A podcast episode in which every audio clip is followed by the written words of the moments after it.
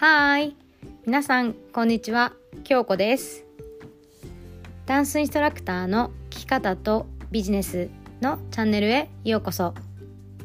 こちらのチャンネルでは、すでにダンスインストラクターをされている方、またはこれからダンスインストラクターになりたい方、そして今後の将来のためにどのように生活やビジネスをしていくか、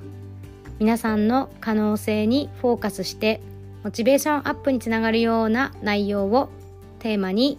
配信をしていきます。それではこのチャンネルが少しでも皆さんのお役に立ちますようにエピソードへどうぞ。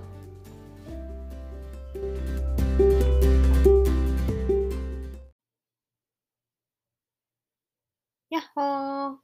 日本の皆さんおはようございます。アメリカの皆さんこんばんは京子です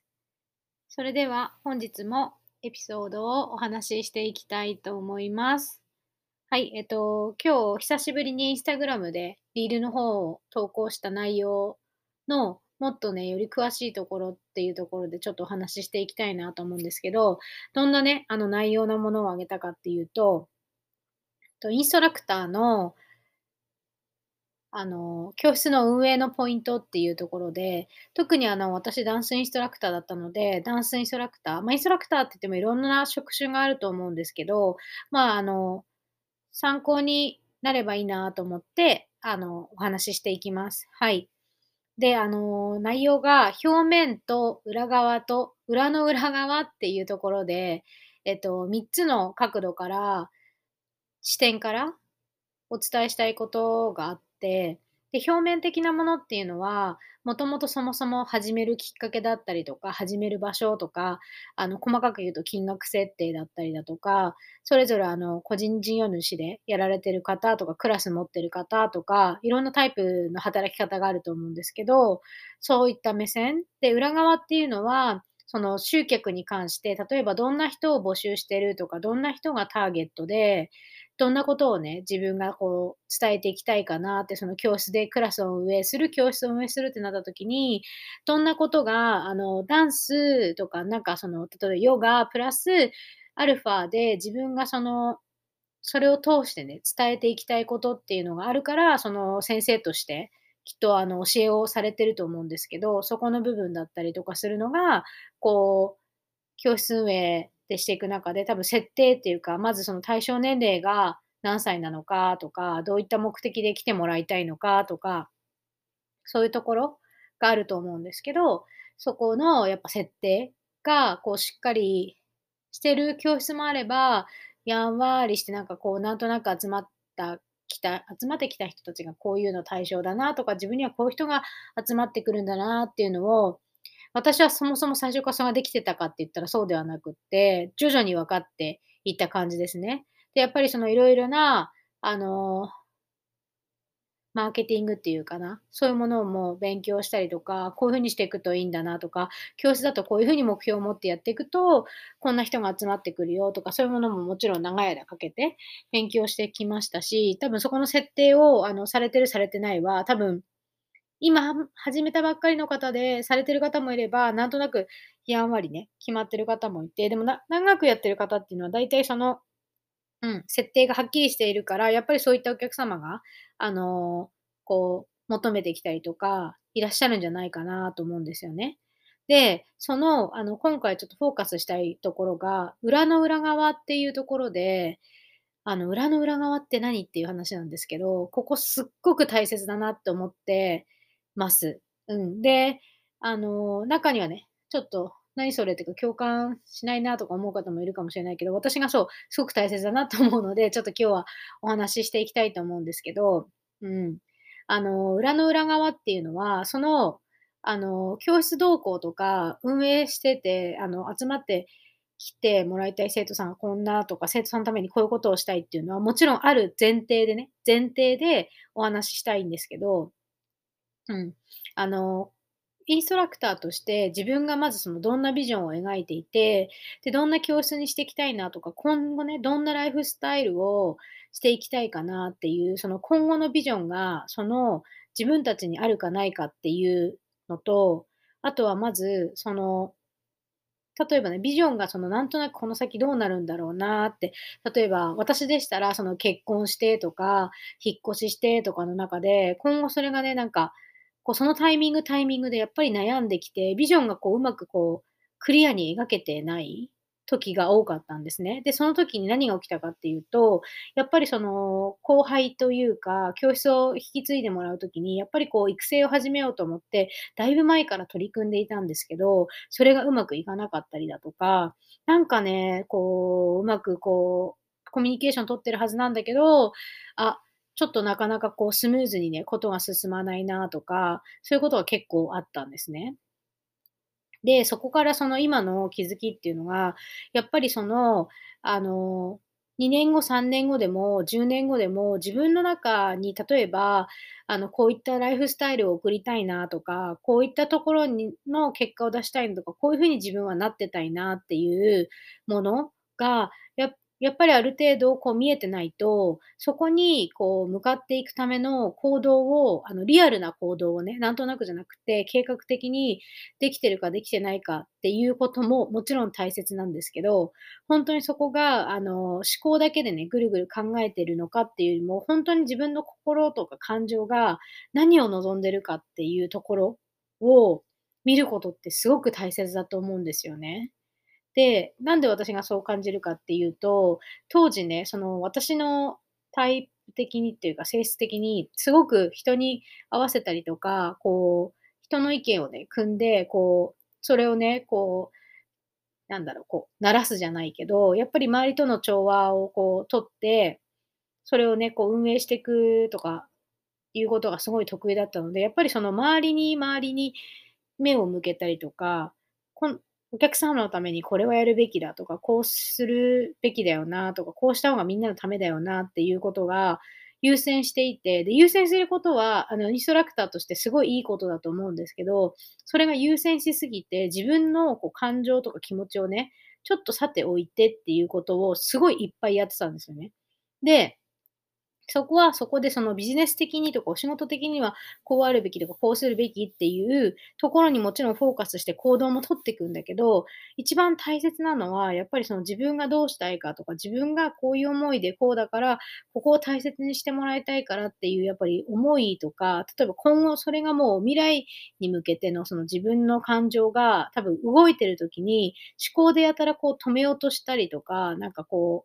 う、なんだろうな、自分が地図で言ったら左に行きたいのに、右の方向をどうしてもその一般的にとか、社会的にとか、周りの目線から見たら右だよなって思い込んだりとか、そういうふうに見えてしまってて、本当は私左に行きたいのに、右に一生懸命舵を切ってるんだけど、やっぱり自分では無理って本能的にそう分かってる。だけど、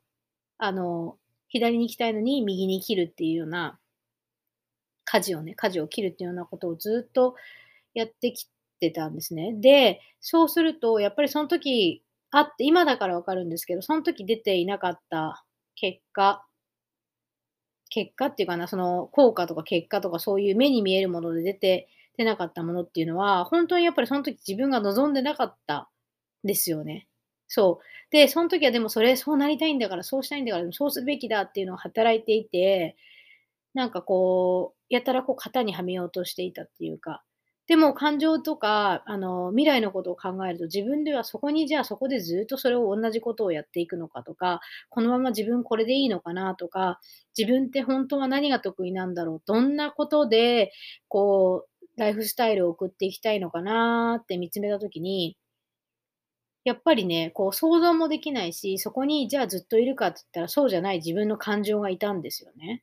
うん。で、それをやっぱりこう、見るっていうことがすごく大切で、で、今実際に例えば運営してされてる方とか、自分で教室持ってる方で、多分ある程度ビジョンがあって、こうしたい、ああしたいって、こうなってたいな、10年後にはとかいうものがあるかもしれないんだけど、今の段階で、その自分が今持ってる感情、って多分見るのってすごい難しいと思うんですけど、じゃあ10年後の自分がその状況になった時に、その時の自分ってどんなアドバイスを自分にしてるかなとか、どんな気持ちでその行動をとってきたかなとか、10年後とか20年後の自分はどんな言葉を自分にかけるだろう。で、想像してみてほしいんですね。で、こう、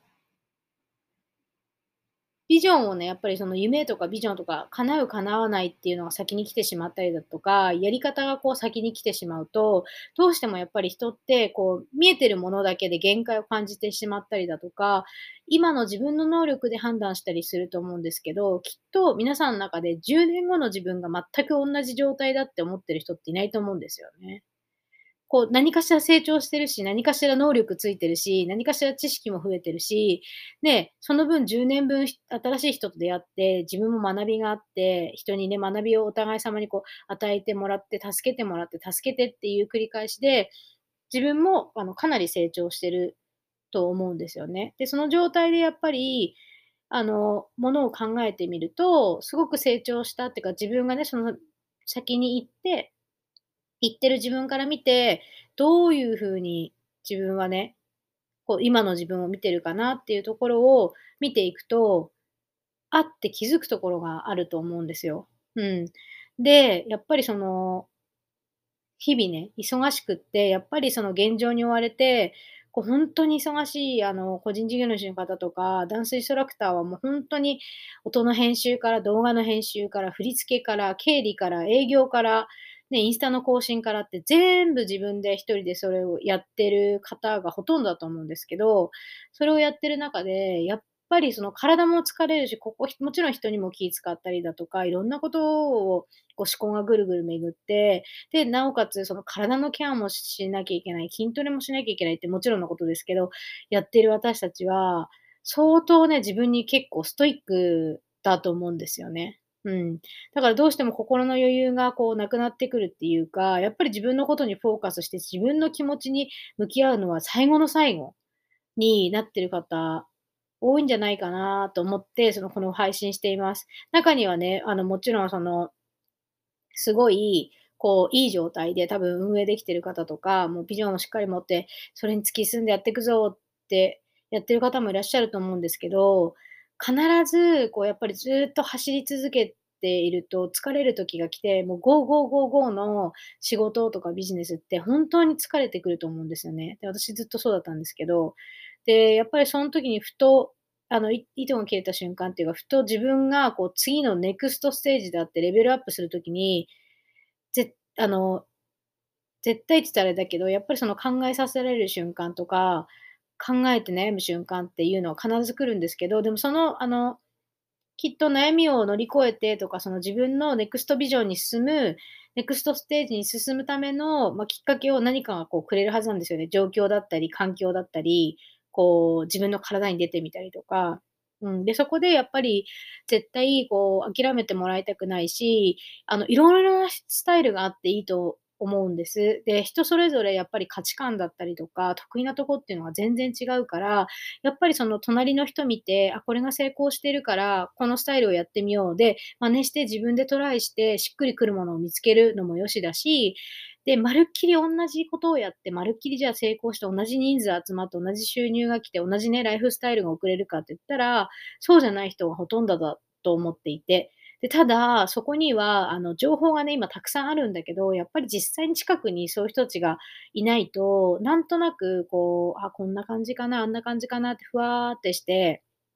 終わってしまったりするんですよね。で、私もやっぱりその自分が、あ、こういう風にしてみたいな、ああいう風にしてみたいなっていう思いはあったんだけど、じゃあ実際何から始めていいのとか、どういう風にこう切り替えしてったらいいのとか、例えば分かりやすく言ったのは、じゃあ教室を、あのね、閉めて、じゃあアメリカに来るときにどういう風にしてったかとか、で、まず最初に初めてのことだから何にもわかんないんだけど、やっぱりそこには何個も何個も何個も何個も何個も壁があったんですよ。で、そこでやっぱり泣いたり騒いだり、情緒不安定になったり、いろんなことがあって、で、やっぱり今まで自分でやってきた場所だから守りたいとかね、そういうあの、自分のこう、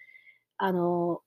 エゴというか情というかなんかそういうものが出てきたりとか、本当に大変だったのを覚えています。でも今でもその感情はもちろん出たり、引っ込んだり、いろんなね、その自分の感情の動きであるんですけど、でもそれはなんか私にそう必要なと必要だったことだったし、それがあってからの、その今の最近のやっぱりその気づいて自分の、